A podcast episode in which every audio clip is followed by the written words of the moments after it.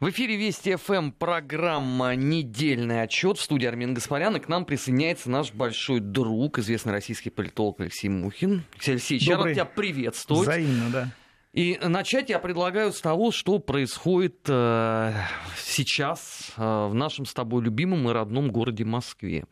А, потому что э, мне кажется, что все-таки это too much. Э, я вот смотрел пока ехал на эфир, э, эти все стримы, эти все э, воззвания, эти попытки бросаться на сотрудников правоохранительных органов.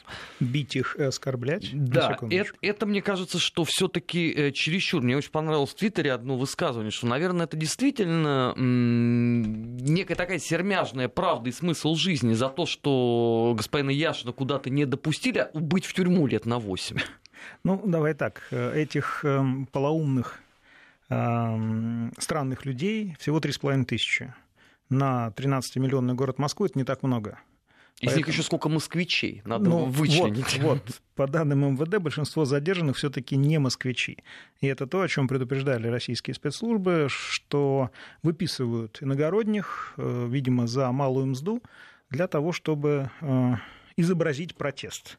Безусловно, главным здесь является картинка, которую средства массовой информации, особенно западные, пытаются ретранслировать и представить как очередное, в кавычках, доказательство нестабильности политического режима в Москве. Судя по всему, именно для этого эта картинка, эта имитация политической активности и происходит. А, по поводу того, что а, это протест за справедливость, так это не так, если присмотреться к деталям. Потому что вместо того, чтобы э, исправлять ошибки, допущенные при сборе подписей, ребята решили, что называется, пойти по пути э, практически террористическому ультиматумов, а, призвали, что называется, на улицу, кстати, не вполне совершеннолетних людей. Тут дождик немножко обломался, потому что брал интервью протестующей девушки, оказалось, что ей 14 лет. Вот, на чем, на чем, что называется, стрим и закрылся. Вот. Поэтому я думаю, что при анализе ситуации надо вот учитывать все-все нюансы. По понятным причинам этот протест к выборам Мосгордумы не имеет уже никакого отношения. Это протест чисто ради протеста, такое хейтерское действие, которое должно э, шатать систему. Видимо, за это неплохо платят. А вот кому предстоит разобраться. Вернее, скоро мы ну, узнаем. Бенефициары известны. да, совершенно верно. Мы просто узнаем, появится доказательная база, потому что транши, судя по всему, будут проведены. Понимаешь, Или уже вот, как, как человек э, хорошо помнящий э, реалии 90-х годов. Следим кажется, за биткоин-корзинами да, известных людей. Что это в некотором роде, понимаешь, тогда вот была трагедия, а сейчас это некий фарс. Потому что когда 14-летний выходит за якобы э, такой вот своей гражданской позиции на выборах в Мосгордуму, у меня возникает только один вопрос. Ребят, а почему тогда это самые скучные кампании были вот, э, вообще вот в нашей ну, стране? Прошлая кампания Мосгордума, она действительно была скучной, в том смысле, что не привлекалось внимание со стороны э, протестного контингента, э, и вполне себе благопристойно прошла. Вот. Причем там в Дум, Мосгордуме оказались и коммунисты, и другие ребята. Ну, сейчас она вообще какая-то странная, эта компания, прямо скажем. Там Единой России нет, насколько я ну, там видел. Само, там самовыдвиженцы, да. Возможно, поэтому и здесь, вот в этой э, консерватории, что-то изменилось, что и привело, вернее, создало возможность для протестных групп извратить избирательный процесс до неузнаваемости. Что, собственно, они сделали, чем они, собственно говоря, и воспользовались. Понимаешь, ну, а, помимо э, непосредственно очередного такого могучего греха э, падения э, нашей оппозиции, несистемной с точки зрения уже там электоральных даже симпатий, потому что три с половиной тысячи, еще из которых там две с половиной тысячи это иногородние, но это тогда уже, по-моему, кредитная история закрывается. Слушай, мы же, мы же неоднократно говорили, что а, изучая процессы 11-12 годов, мы замечали разные тенденции. Сейчас мы видим схожие модели поведения, схожие а, ситуации, которые моделируются через соцсети. И мы с точностью практически до сотни человек прогнозируем, сколько, когда выйдет сейчас. Наши прогнозы сбываются, их легко посмотреть, э, да, они в паблике находятся. Вот, и тренды мы улавливаем очень э, достаточно хорошо. Все это говорит о том, о внешней инспирированности этих процессов. Я имею в виду не страшный госдеп там и так далее, я имею в виду вполне себе реальные НКОшечки, которые существуют здесь, которые, конечно, существуют на деньги Запада, но которые состоят из наших с тобой сограждан, по сути. И вот это у меня вызывает удивление дикое. Ребята, вы вообще, когда работаете на иностранной разведке, госдепы там и так далее, вы отдаете себе отчет счет, что вы никакие не политики, вы тупо иностранные агенты. Понимаешь, меня вот здесь вот что больше всего э, напрягло, это вот место выбранное для всего этого действия. Ну, Болотная площадь там, окей. А, я Подожди, это мог понимать. Ты имеешь в виду ремонт, который там идет? А, а, ты в курсе, да, что там ремонт, опасная Тверской. зона, да, да и все такое. То есть там, в принципе, вообще не... Даже если бы там не было ремонта. Спецплощадка сейчас. Там вообще очень сложно разгуляться. Не, это небезопасно для. А, так выбрано это умышленно, потому что. То есть должна кровь литься. Площади маленькие, людей придет, сколько бы ни пришло, в принципе, столько и э, сколько ни пришло, они все будут в тесноте и в обиде, скорее всего, на тот самый ОМОН да, и можно легко спровоцировать такую сильную бучу, возможно, с кровопотерей. И мне кажется, что эта ситуация сейчас, она, собственно, и проигрывается на улицах. Ну, слава богу, уже заканчивается проигрышу. проигрышу. То есть ставка на, э, ставка на кровь. На кровь. Ставка на кровь совершенно очевидно. Чудесно. А какое тогда это все имеет вообще отношение к выборам в Мосгордуму? Никакого, как мы уже сказали. Потому что все, этот процесс уже отделен от избирательной кампании. Уже там э, кое-кто голодает, э, это уже такие, знаешь, Жанны Дарк протеста. То есть появились, э, появились уже такие попытки создать сакральных героев, ну, нарисовать образы. Сейчас, ну, вот я уже в Твиттере написал, сейчас выйдут девы, плачущие из-за задержанных якобы. На самом деле из-за них, потому что они до этого подстрекали, выходите, там, э, бросайтесь на ОМОН и так далее. Теперь задержали около 400 человек, теперь они будут плакать, что их задержали и так далее. Все как расписано, как в том самом цирке, который мы иногда упоминаем. Чудесно, но при всем этом, Леш, ну вот даже безотносительно теории Станиславского, с его там не верю, но можно было тогда им как-то к этому подготовиться. Потому что когда выходит голода... голодающая гражданка, упомянутая тобой, опираясь э, на своего помощника. И она говорит о том, что мне настолько плохо, я постоянно теряю сознание. После этого она легко и непринужденно совершает спринтерский забег от э, полицейских и истошно орет на всю улицу. То есть у нее, видимо, силы на это хватает. О том, что снимайте меня, я обожена, ну в смысле э, видимо, спасайте это, меня. Видимо, это адреналин какой-то выброс. Для голодающих. Ты, ты да? же прекрасно знаешь, да, что спортсмены иногда у них выброс адреналина, они преодолевают последние дистанции станции. Ну, потом, правда, они ложатся и надолго в больничку. Вот, но, судя по всему, там пока нет. Леш, знаешь, я вот, может быть, недостаточно читал про блокадный Ленинград, ты, подожди, ты но там не было таких забегов. Подожди, ты подозреваешь, что упомянутая нами э, особо а, симули... симулирует голод. Да. Ты знаешь, вот наблюдатели говорят, осунулась действительно. Мне так она больше нравится вполне себе в формах, но это мой личный вкус. Вот, но э, осунулась, ну, может и голодать. Но обрати внимание, революции, в кавычках, нужны герои, в кавычках. Вот. А, поэтому здесь все как раз как по нотам идет. А кто-то сидит 30 суток, кто-то вот голодает, кто-то... Все при делах, все при делах. Каждого, у каждого все расписано и э, все учтено. Я думаю, что в соответствии вот с этими ролями расписанный сценарий, выдаются гонорары и так далее.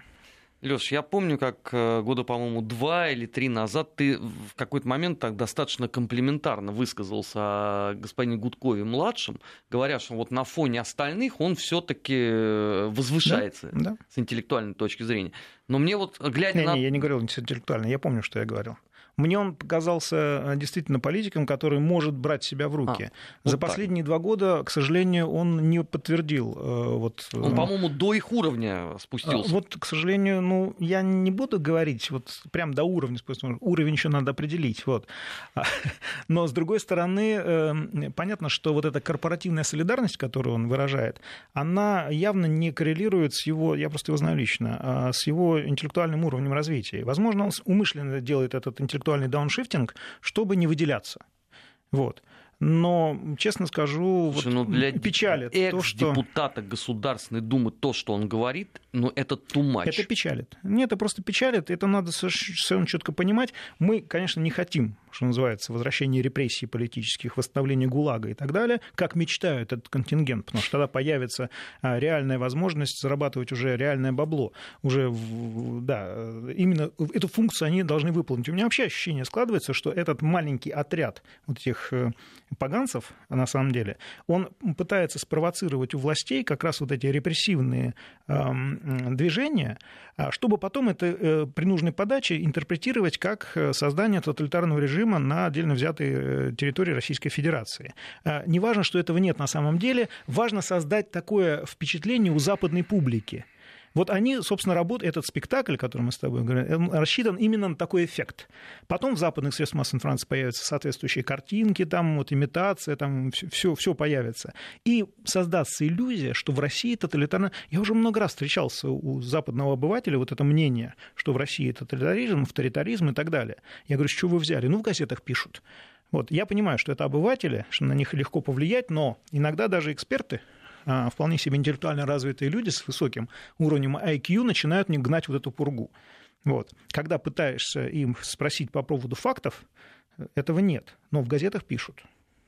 К Знаешь, сожалению, количество иногда переходит в качество. Э, я просто смотря Плохое. за событиями вот этой недели, вот попытался себе представить, вот при такой манере э, поведения, э, условно, на выборах во Франции, как быстро бы у местной власти закончилось бы терпение? Э, в течение двух секунд. После первого же удара по э, шлему одного из полицейских. Все, дальше спецсредства, применение спецсредств. У нас, судя по всему, эм, действительно, вот то, что сейчас мы можем проанализировать поведение Росгвардии, оно достаточно здравое. То есть ребята э, дали высказаться, в соцсетях сначала, потом дали высказаться на улице. После первых ударов бутылок и распыления газа поделили протестующих на сектора, и сейчас их уверенно пакуют. Все, тема закрыта.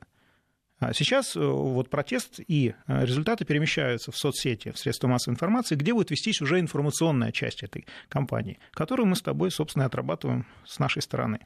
А, просто я сегодня утречком по ссылкам прошел, посмотрел, у них же там масса своих чатов, так называемая там революция, там протестный освай и так далее. Я, конечно, поражаюсь. Подожди, ты сказал протест на свай?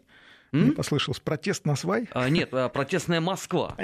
А, там, там просто, понимаешь, э, у меня ощущение такое, что люди вот готовятся к ведению уже боевых действий. Они там а, обсуждают, какая модель палатки нужна, а, где нет, можно напилить это не арматуру. Действия.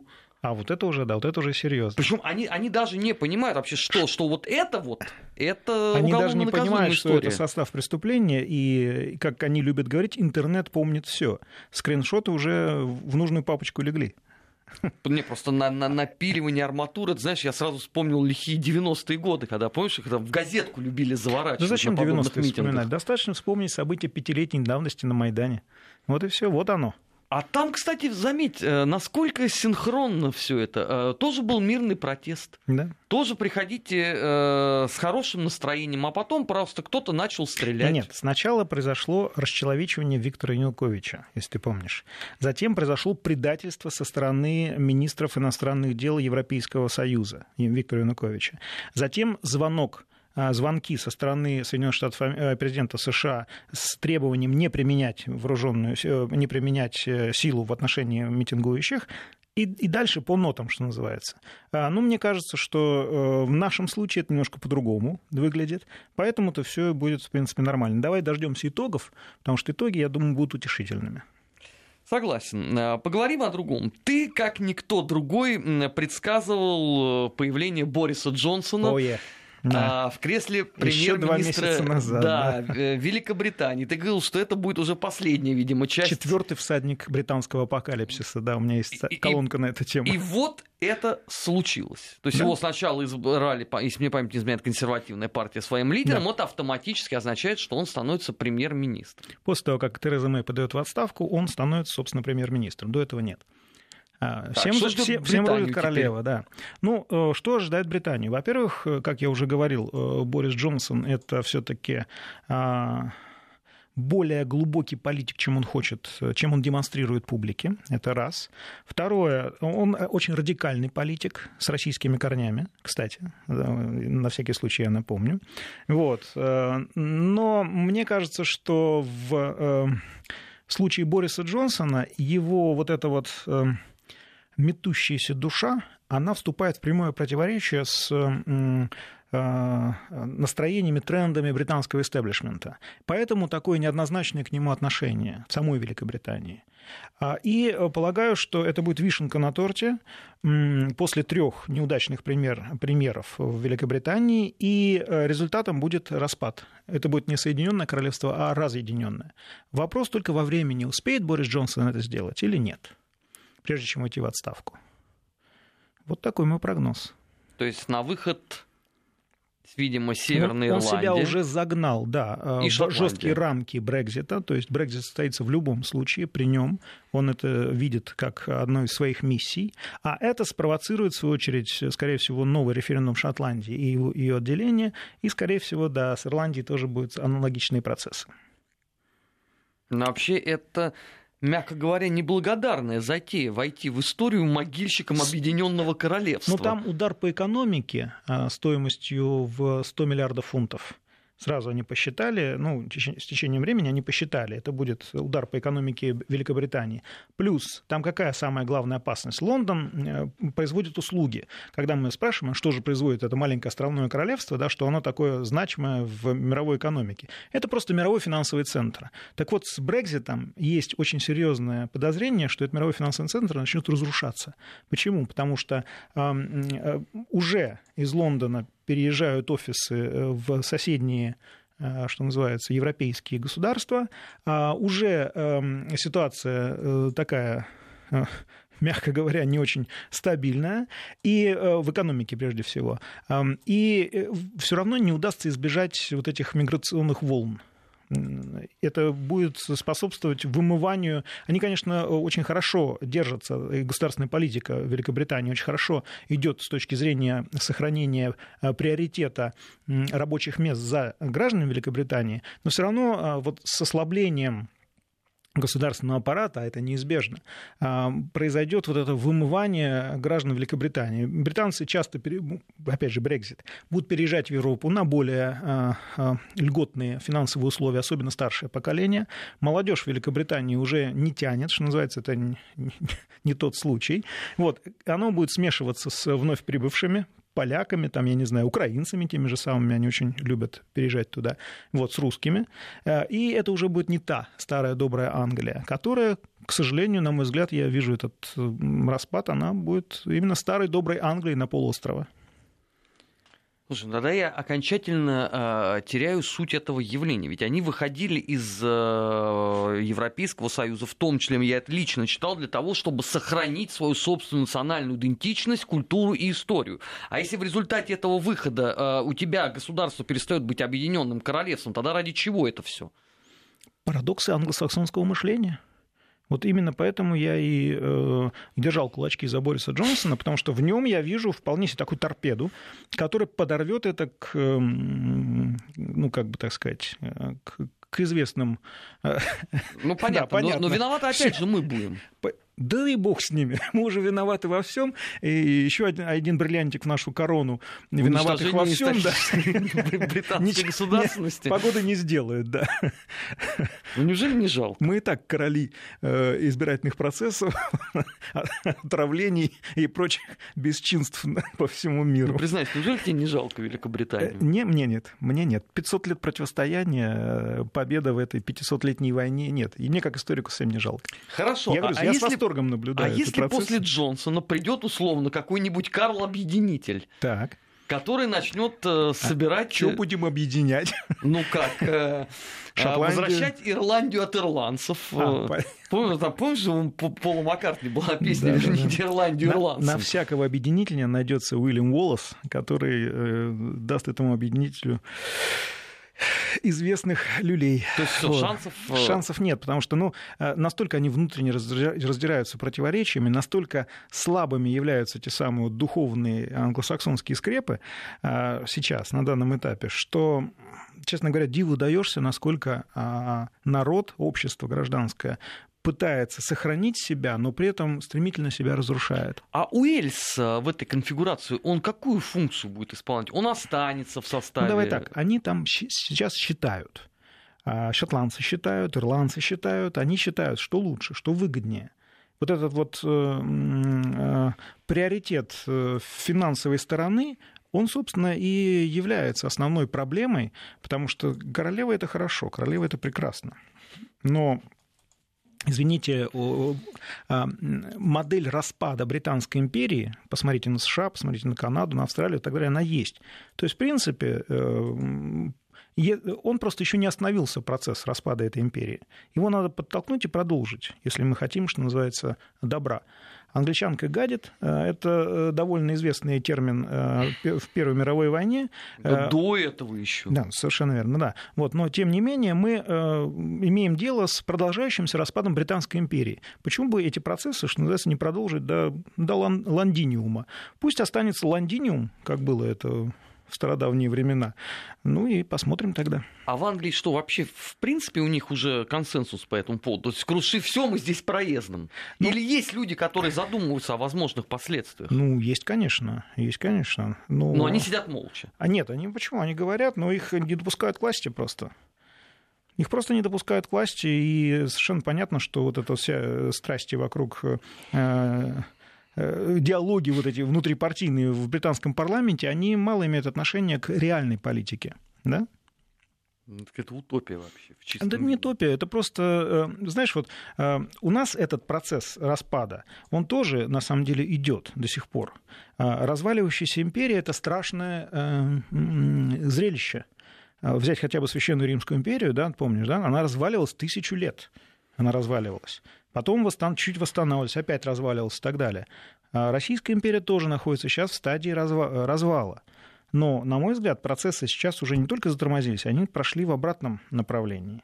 И э, виск по этому поводу наших любимых западных партнеров, он, собственно, говорит как раз об этом. Им оттуда, с их э, границ дальних берегов, им виднее, потому что они видят, что интеграционный процесс на постсоветском пространстве – это уже реальность. Вот. Конечно, они хотят их обратить вспять. Что лучше всего сделать? Бодаться с ними вот в этом поле на постсоветском пространстве? Нет. Гораздо лучше прийти к ним и сделать так, чтобы они занимались своими внутренними проблемами, а к нам не лезли. Вот в США мы выбрали Трампа. Да? Замечательно. И параллельно сокрушаем вот, Англию. Он, да, совершенно верно. Ребята, кто не спрятался, мы не виноваты. Мы сейчас прервемся э, на... Наш имперский диалог да, прервем. Да, по поводу судьбы Великобритании. Продолжим сразу после выпуска новостей. Не переключайтесь переключайтесь. 17 часов 34 минуты в Москве. Продолжаем наш недельный отчет. Армен Гаспарян и Алексей Мухин э, в эфире сегодня. Леш, по поводу нашего выбранного, как ты сам сказал, э, Дональда Трампа. Э, он на этой неделе был невероятно активен. Он возмущался своим вторым местом э, в соцопросе. Ну ладно, это там дело вкуса уже, куда его э, ставить. Но э, помимо всего этого прочего, у него же есть мысли и по Турции, которые пошли в разрез с пожеланиями Конгресса Соединенных Штатов. он уже сообщил, да, что он не имеет ничего против, в принципе. Понятно было, когда США дали по рукам турки, вот, теперь уже действительно они ничего против не имеют, потому что повлиять на процесс они не могут. Это Подожди, действительно ну, феерично. Но, но это странно. Почему странно? Ну как? Это же Трамп. Ну, слушай, ну, это же Трамп. А... Ну, что ж тут странно? Он, он в результате вот этого всего потерял денег.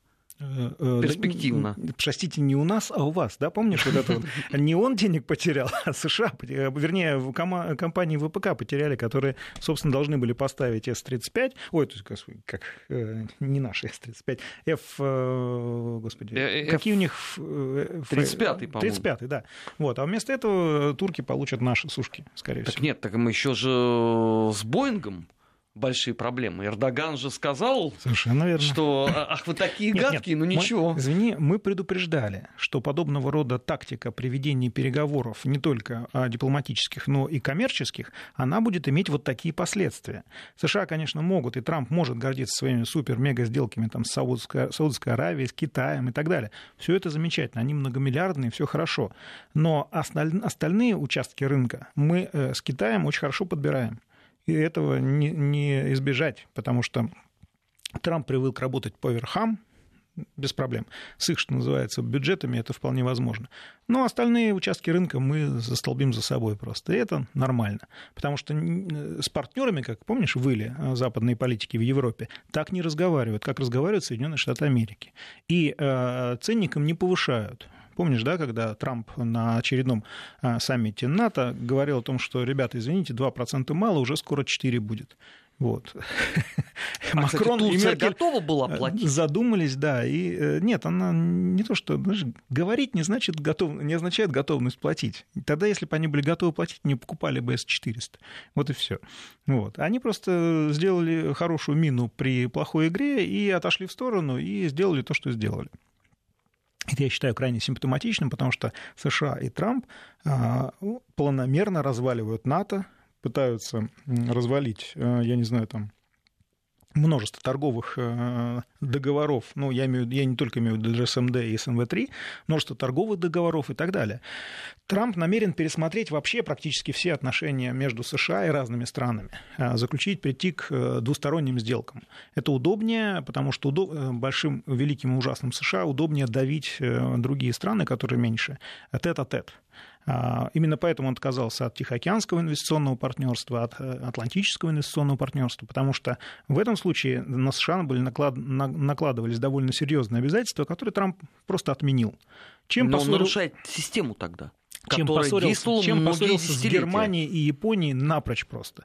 Потому что Германия курировала вот этот Атлантический инвестиционное партнерство, а Япония э, очень много потратила сил, усилий, уступила очень многим. Вот это Тихоокеанское. Они уже там все подписали, все, все уже работало. Трамп просто взял и вышел. Просто так нельзя поступать. Это замечательный, это замечательный политик. Я надеюсь, что он будет избран на второй президентский срок. Чтобы добить то, что еще осталось. Я буду держать кулачки. Я не буду вмешиваться в американские выборы. Никто из россиян, Владимир Владимирович уже сказал, я не вмешивался, не вмешиваюсь и не планирую вмешиваться. Ну что не мешает, э, знаешь, все это время одному телеканалу публиковать с завидным постоянством материал о том, как мы всюду. Но обрати внимание, что в Конгрессе, а, ты, я думал, что мы будем обсуждать то, как, собственно, вел себя в Конгрессе старина Мюллер. Ну вот, вот мы потому... к этому и подошли. А, отлично, потому что мне, мне это очень порадовало, и мне это очень завело, в хорошем смысле этого слова. Потому что Мюллер, на самом деле, как э, старый опытный конь, он борозды не испортил. Он просто э, сделал смешными все потуги теперь обвинять Россию в том, что она вмешалась в американские выборы. И еще мне очень нравятся некоторые американские конгрессмены, которые задали э, Мюллеру, собственно, сакраментальный вопрос. Скажите, пожалуйста, а где эти, на что, вернее, пошли эти 25 миллионов? потому что, Жаль, такие потому гадкие. что, подожди, потому что подписка на газеты, которые там очень часто цитировались э, в, этот, в этом четырехстраничном докладе, 400-страничном докладе, э, там буквально 25 цитат и так далее, они стоят гораздо меньше. Ребята, чем вы занимались?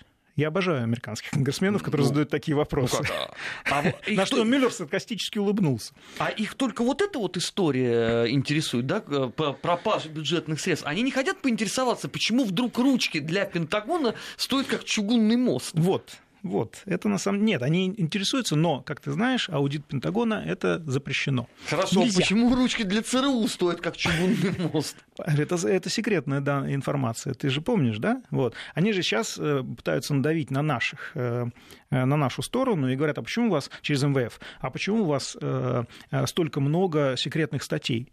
А, ребят, так вы санкции вводите, мы секретим информацию, чтобы вам нервы не портить, что называется. Ну, знаешь, да, вот эту ситуацию? Потому что засекречены все операции, которые связаны с ВПК и так далее. Они засекречены именно по той, там, по-моему, треть уже бюджет у нас засекречена, именно по той причине, что э, вводится санкционное воздействие. А если информации нет, то, соответственно, против кого санкции вводить. То есть, в принципе, ребят, вы либо трусики, либо крестик. Вы уж сами. Снимайте санкции, ничего, мы сделаем бюджет открытым.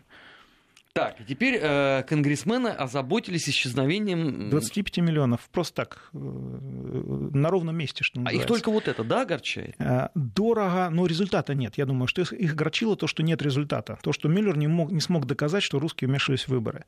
Он, нет, у него перед ним сто, не стояла задача. Перед ним стояла задача, я так понимаю, все таки найти доказательства связи Трампа с русскими. Знаешь, почему это очень важно? Потому что президентом США это, на самом деле, мог бы быть первый шаг к импичменту. Президент и, или к не переизбранию Трампа на второй президентский срок. Что проще? Потому что если эм, был бы доказан факт сговора между Россией и Трампом, между какими-то русскими и Трампом, то американский президент мог подвергнуться импичменту по причине того, что, и это есть, по-моему, в одном из актов э, эм, э, американского законодательства, э, короче, он не может сотрудничать с какой-то другой стороной вовне. Вот, это, это очень важный прецедент. Как они так искали? Вон, титры взять на Дерибасской хорошая погода, на Брайтон-Бич идут дожди. Съемочная группа благодарит Дональда Трампа. Вот это ли не связь? Еще, извините, советских времен. Ха-ха-ха, да. Ну, там не советских, э, э, постсоветских. Поздний советский фильм-то. Дерибасская? Не-не, по-моему, уже, уже 90-х годов. Нет, там КГБ СССР еще, ты чего? А, ну, может быть, 90-й год, может быть. Ну, да, видимо, да. самый вот конец Советского самый Союза. на излете снят, да. Вот. Нет, это все понятно, но это смешно. И, судя по всему, э, Мюллер, он, как я уже сказал, старый конь, он просто реально троллил и Конгресс, и тех, кто ожидал от него, что он сейчас возьмет на себя вот эту тяжесть, скажет, ну, ну да, мы типа ничего не нашли, но я уверен, а он сказал, нет, я не буду на себя брать такой грех на душу. Вот, так что, ребят, если хотите, можете еще раз что-нибудь попытаться найти и доказать. А я вот, результат вот он. Сговора Трампа с Россией нет. Поэтому, они, э, поэтому была взята такая форма, формулировка, что хорошо, сговора Трампа с Россией нет, но Россия все равно вмешивалась. Причем, как ты знаешь, э, из документов выяснилось, что к России, э, собственно, как государству, это не имеет никакого отношения. Туда включены не совсем понятным образом а, взята откуда взята переписка а, частных граждан с должностными лицами э, Соединенных Штатов Америки. То есть, на самом деле, это э, совершенно внутриамериканский кейс. Ребят, разбирайтесь с своими чиновниками, которые непонятно с кем общаются. И не надо говорить, что если это, этот э, собеседник имеет гражданство Российской Федерации, что, кстати, там не доказано, по-моему, в этом, а просто названо русскими, вот, к государству российскому это не имеет никакого отношения. Так что идите лесом. Ну хорошо, а им же все равно надо каким-то образом раскручивать историю с импичментом. Значит, а, что-то другое для Трампа будет придумано. Там угроза импичмента гораздо важнее своего самого импичмента. Импичмент дело, ты знаешь, дорогое, долгое и так далее. А оно сейчас становится совершенно бессмысленным, потому что Трамп идет на второй срок ты то есть, будешь увольнять Трампа, когда он все равно будет уволен по истечении первого срока. То есть смысла никакого нет. А я думаю, что эта тема, она будет после его переизбрания э, довольно серьезной, потому что им... То сейчас полтора года будет да, пауза. Да, да, им нужна просто вот э, рычаг давления на Трампа, потому что им не совсем нравится то, что он делает. Хотя, если честно, я бы не жужжал, потому что Дональд Трамп, э, наплевав на все международные нормы, там, ВТО, все, на все, что можно, наплевав, и тупо вводя протекционистский режим для американских компаний, ну, мечта, а не президент просто. Но беря Россию на, не задавил. Беря на себя всю ответственность. Россию не задавил, ну, а это перевешивает все остальное в глазах э, это ястребов да, это Конгресса. Да, это да. Но, с другой стороны, знаешь, есть Пентагон, а, есть ЦРУ, а, которые э, тупо делают свою работу и не жужжат, потому что бюджеты для них Трамп выделяет чудовищные, в хорошем смысле этого слова, а, и для ЦРУ, и для Пентагона, и для Госдепа. А хотя нет, Госдепа, прошу прощения, у него в последнее время там проблемки, там снижение бюджета пошло. А вот на Пентагон все больше и больше. По-моему, там 50 миллиардов они добавили за последний год. Вот, то есть, а что им жужжать-то? Трамп замечательный с их точки зрения президент. Плюс он сейчас так облизывает э, ВПК, чтобы он поддерживал на, при переизбрании, что ну, там, там даже дополнительной смазки не надо. Вот. На этой неделе э, у нас, что, правда, что не неделя, то Польша. А на этой неделе они неожиданно решили пригласить Путина на годовщину освобождения Аушвиц-Биркенау. Чего вдруг-то?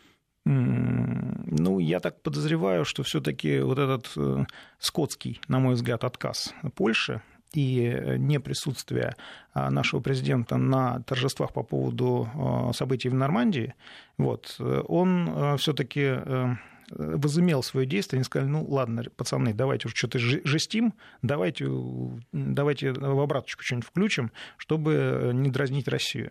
Мы-то, что называется, переживем это неприглашение, вот, но мы это запомним. А Россия, как известно, ничего не прощает своим западным партнерам в кавычках. Вот. И они это уже поняли. А, просто здесь же а, масса пикантного. А, как мы с тобой помним, они же говорили, что Россия вообще не имеет никакого отношения к освобождению Аушвиц-Биркенау. Мой любимый этот министр обороны Мацаревич, он же целую теорию построил, что поскольку освобождал Первый Украинский фронт, то это были одни украинцы. Они же звали, помнишь, Порошенко туда, а не Путина. А теперь как они это будут э, исправлять? Никак, потому что э, деформации в историографии в европейской, они уже чудовищные. Они приобрели де-факто необратимый характер.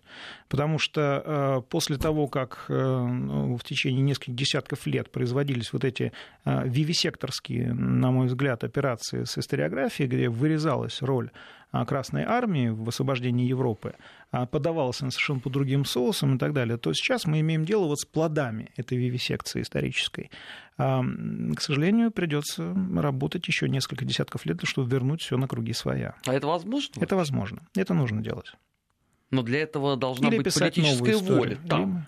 Нет, нет. Достаточно, на самом деле, просто максимально создать максимально эффективную российскую историографию, новую. К сожалению, вот это, может быть, наша с тобой э, недоработка, хотя э, скорее моя, чем твоя, потому что очень активно пишешь в этом плане.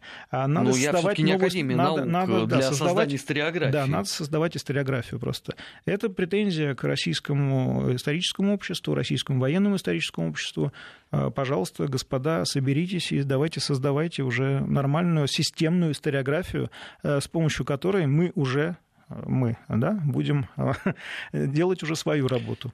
Э, вчера в «Единой России» как раз э, шло обсуждение вот этого законопроекта Министерства обороны о введении уголовной ответственности за осквернение э, наших памятников, в том числе, которые находятся за пределами Российской Федерации. И там, в числе прочих предложений, которые последовали в резолюции, был пункт, который меня, например, очень сильно порадовал. Предложить президенту вернуть все-таки вот эту президентскую, я не знаю, как они ее назовут, там, комиссию, совет по противодействию фальсификации истории. Ну, у нас, да, у нас уже есть временная комиссия Совет Федерации по защите а, а, российских национальных интересов и вмешательства, предотвращению вмешательства в внутренние дела Российской Федерации, вот, конечно, да, нужно вот эту комиссию нужно ее нужно делать не под эгидой одного ведомства, ее нужно делать э, межведомственной и задействовать максимальное количество экспертов из гражданского общества. То есть это должна быть народная она комиссия. статусом должна обладать. Да, она должна иметь статус государственной комиссии, да. Ну, а хорошо, что а, пусть с большим опозданием. Почему Совбез этим не занимается, я, честно говоря, не знаю. Мог бы. Ты понимаешь, вообще вот это удивительно. И эту же комиссию создавали в 2008 году. Да, да, она должна да. была принять соответствующий закон. Закон был написан. Не принять, а предложить. Да, предложить да. Э, Госдуме принять да. этот закон. А, но он получился настолько неудачным, в принципе, сам по себе, потому что к нему было огромное количество нареканий. И он вот. в результате вернулся в профильный комитет, где и погиб вообще. Мы сейчас с тобой добрались до сути, на самом деле, потому что э, вот закон должен защищать да, а защищать можно э, системную историографию, которая создана после, после советской историографии, разрушенной, э, оболганной и так далее. Вот. А закон должен защищать, он поэтому, собственно, ну, не время. То есть здесь нужно, конечно, поработать с законодателем. Я предприму эти усилия для того, чтобы попытаться это сделать. И потом, соответственно, вся эта президентская комиссия, которая была создана вот при Медведеве, она да несколько раз, по-моему, собирался, на этом все и закончилось. Нет, ну там но... просто нет интереса и политической воли. Но судя по за всему. это время только хуже стало. Да, совершенно верно. Потому мы, что мы, мы же регулярно просто... с этим сталкиваемся. Мы сосредоточились просто на ведении информационной войны. Понимаешь, а и тыл, информационный тыл у нас пока отсутствует. Мы пока на голом энтузиазме работаем. вот. Тыл, конечно, нужно создавать. Ну вот об этом, э, собственно, и да. говорили э, и вчера и все, все уважаемые коллеги. Я просто поделился своей болью, потому что я-то больше всех, наверное, говорил о необходимости этого еще а, в 2008 году. Леш, ну у нас время совсем а, мало остается. А, Украина. Ну хорошо, вот господин Зеленский победил. Теперь ему уже точно никто не мешает. Теперь он точно не отвертится, да? Вот, теперь все его.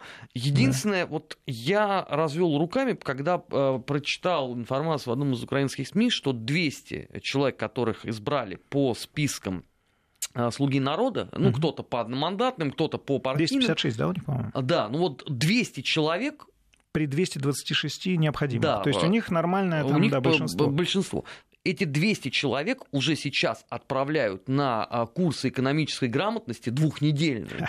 Вот это было красиво. Чтобы они понимали, за что они будут голосовать. Отсюда у меня вопрос, а зачем надо было избирать людей, которые не понимают? Ну, очевидно, ты, что за две недели ты подожди, все равно ничему не научишься. Ты знаешь, что такое короткая кадровая скамейка? Помнишь, что происходило в 2000 году у нас? Да, когда Владимир Владимирович победил на, президент, на выборах президента в марте 2000, 2000 года. Помню, конечно. Короткая был... кадровая скамейка. Помнишь, кого туда приглашали тогда во властной вертикали? Лучше Слушай, не вспоминать. Там кого только не было. Вот именно. Вот. У Зеленского сейчас та же самая ситуация. Ему можно, посоч... его можно посочувствовать, да, но мы внимательно следим, на самом деле, за его действиями, потому что он пока не овладел ВСУ, он пока не овладел СБУ, то, что он назначил там своего человека, это еще ничего не значит. Это все-таки структура, Уже которая... с ним поругались, по да, слухам. Вот, вот именно, да. То есть, в принципе, ему еще много чем придется овладеть, прежде чем э, нести, что называется, э, формировать свою собственную политику. А пока вот эти задержания танкера и так далее, это явные вещи, которые так еще из порошенковских времен, такая отрыжка просто украинская на э, наши отношения. Но впечатление произвело это задержание танкера. Да, да, да. Ну, я, последствия будут очень жесткими для них, поэтому я думаю, зря они это сделали. Я имею в виду санкции в отношении сотрудников СБУ. Хорошо, а у Зеленского а, вал э, впереди работы, а он вообще хотя бы морально к ней готов, потому что, понимаешь, когда у тебя такая куча проблем, а, а сегодня основная новость, что вчера господин Зеленский опять зажигал на Лиге смеха. Ну, давай, ну, человеку нужно отдыхать. Мне очень понравилось. он уже перетрудился. Мне очень понравилось, да? да, когда он перетрудился, победив на выборах и поехал в Турцию на несколько дней отдохнуть. И встретился у... там со всеми олигархами, уже, с которыми он должен уже, был бы бороться, да, согласно уже, его Уже компании. стало понятно, да, что чаечек очень странный. да? Следить надо за чаечком. Вот. Я, честно говоря, э, э, господине Зеленском имею э, слабое представление лично, я с ним не встречался, вот, но я имею э, срез мнений о нем со стороны э, коллег из Западной Европы. Они пока не считают его полноценным политиком. Пока они с удовольствием и охотно, я так понимаю, заслуженно называют его ЗЕ просто. Просто ЗЕ. Вот когда он из ЗЕ превратится в Владимира Александровича, он, да, э, Владимира Александровича Зеленского, вот тогда мы и поговорим, что называется. Пока это просто ЗЕ. А если он превратится в ЗЕРО? А, это будет, может быть, не самый худший вариант. Я боюсь, как бы он не превратился в злого Кнолана. Я уже говорил об этом а, в средствах массовой информации, потому что подобного рода люди, когда попадают в такие экстремальные ситуации, они меняются, безусловно. И получив рычаги власти, он может начать мстить. Причем мстить всем вокруг э, это, это будет страшно. Вот здесь, возможно, появление авторитарного лидера, который имеет большую обиду, большой комплекс политической неполноценности, и этот комплекс он будет реализовывать самыми страшными способами. Но Украине тогда не позавидуешь просто. Но Украине и так, с точки зрения внутренней политики, ситуация, мягко говоря, не блестящая, потому что эта оппозиция, она никуда не делась. Больше того, она Но радикализируется. Обрати внимание, да, нацификация произошла. Это не, не, ничего не значит, что в Верховной Раде теперь этого нет. Они просто перешли в качественное иное состояние. А обрати внимание, что сейчас э, ВСУ пытается избавиться от нацбатальонов Азов на передовой. А что это означает? Это означает, что они вернутся в города. Значит, что они станут политической силой. Так-то они хоть там, что называется, были заняты, а теперь они вернутся назад. Это раз. Второе. Украина стоит на пороге дефолта, о чем э, Игорь Коломойский уже сказал. Вот. А что это означает? Это означает крах экономики кто будет... Э, и вот ты совершенно правильно заметил вот этот странный, а, ну не странный, он, может быть, со стороны Зеленского вполне оправданный шаг, а повышение экономической грамотности избран, новоизбранных слуг народа в чтобы Верховной они знали, Раде. что такое дефолт, да? Да, чтобы бы. они хотя бы разбирались, да, что такое дефолт. Вот. Я думаю, что симптомы очень тревожные, поэтому надо наблюдать, надо анализировать и, конечно, выстраивать, э, надо прогнозировать. Потому что мы должны соломки стелить во многих местах теперь. Тем более, что вот, вот эти хаотичные и агрессивные действия в адрес России, связанные с Крымским мостом и с Азовским морем и так далее, они будут продолжаться. И они будут по нарастающей. Чем больше нервов, что называется, они будут тратить у себя на внутреннеполитическом треке и в экономике, тем более агрессивно они будут на внешнем треке, чтобы подтвердить свою незалежность и прочие радости жизни. Только ведь от экономических проблем не, не, все равно не уйдешь. Не уйдешь не уйдешь. Ты дефолт, можешь прыгать дефолт, вокруг Крымского дефолт моста это, простите, до остекленения. Дефолт это, простите меня, не отмена а, обязательств по выплатам всего и вся. Дефолт это очень серьезный э, процесс, который растянется на десятилетия. Как он растянулся у нас? У нас же тоже был дефолт в 98 году. И экономика излечилась... Э, у нас же э, дефолт был по внутренним обязательствам. Очень, очень длительно она лечилась, да. Причем по внутреннему, да. А здесь, а здесь, здесь по внешним. совсем плохо, да. То есть инвестиционный рейтинг просто в ведре мусорном будет. Ах. Знаешь, меня И больше кому всего... они пойдут деньги просить? Как ты думаешь? Я угадаю эту мелодию с одного такта. С одного такта. Леш, спасибо тебе огромное, что ты э, пришел сегодня в этот жаркий, субботний, во всех смыслах э, этого слова вечер э, к нам в программу. Напоминаю, что в гостях у недельного отчета был известный российский политолог Алексей Мухин. Подводили мы итоги недели. Не могу сказать, что они, кстати, были утешительные. Да. Но это и одновременно дает основание для оптимизма. Может, в следующей неделе будет лучше. Даст бог, э, в следующем э, часе программы «Бывший» придет камрад, а он уже пришел, Алексей Анатольевич Мартынов. Леш, приветствую.